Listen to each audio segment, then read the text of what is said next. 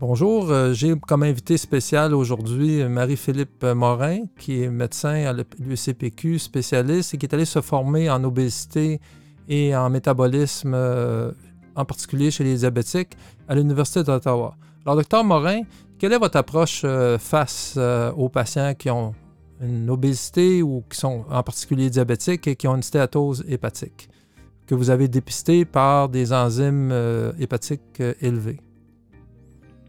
Donc, en fait, quand on voit qu'il y a une enzymite hépatique euh, qui persiste dans le temps, euh, c'est important d'identifier c'est quoi la cause de l'enzymite hépatique. Donc, on va faire ce qu'on appelle un bilan d'hépatopathie chronique. Donc, euh, parmi les causes à éliminer, il y a bien sûr l'alcool, qui est une cause assez fréquente chez nos patients.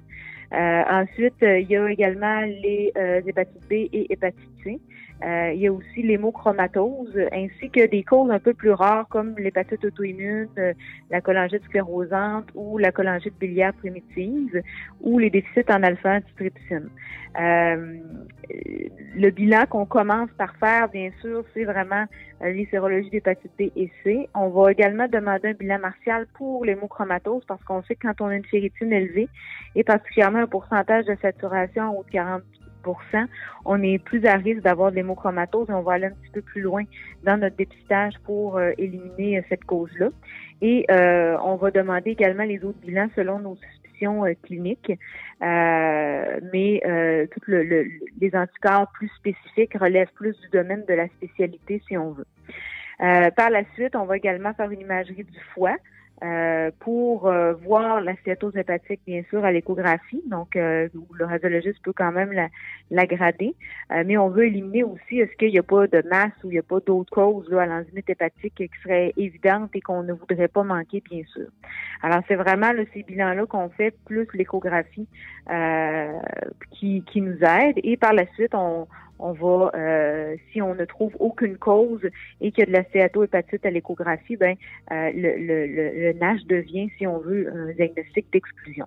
Est-ce que euh, une fois qu'on a fait notre, porté notre diagnostic de stéatohépatite, on peut parler peut-être, même s'il n'y a pas de recommandation encore très précise, du choix de traitement, en particulier chez les diabétiques, pour peut-être améliorer la situation? Qu'est-ce quelle est, votre pratique en 2020, en sachant qu'il n'y a pas de recommandation encore parfaite?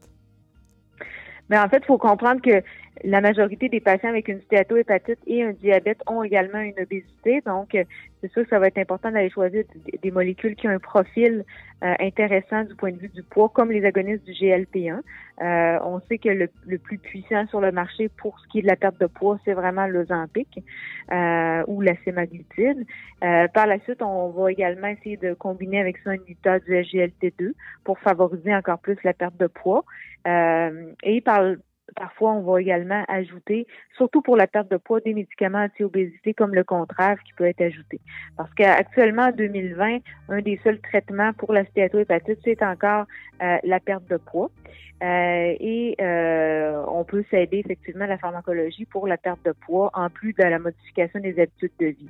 c'est important également de comprendre que la chirurgie bariatrique demeure un excellent moyen euh, de, d'aider notre diabète et notre obésité et notre stéatohépatite également. Donc, souvent, on va euh, proposer cette modalité de traitement-là aux patients euh, si les candidats. Quel est l'impact de la chirurgie bariatrique sur la fibrose, le patient qui a une fibrose hépatique? Est-ce que ça régresse? Est-ce que ça semble...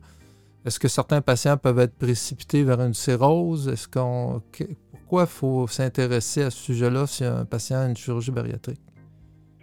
Ben, en fait, la grande majorité, on sait que euh, des patients qui ont une stéatohépatite vont améliorer euh, leur grade histologique de stéatohépatite, donc il va y avoir une régression pour la grande majorité des patients. On sait même que les patients qui ont une cirrhose Child A, donc une cirrhose légère avec la fibrose hépatique. S'il y a une chirurgie bariatrique, il peut y avoir une réversibilité euh, de la fibrose et de la cirrhose. Donc oui, ça va améliorer la condition du foie. Euh, par contre, dans les études, on sait que chez un petit, petit pourcentage de patients, euh, ça peut dégrader euh, la fibrose euh, hépatique.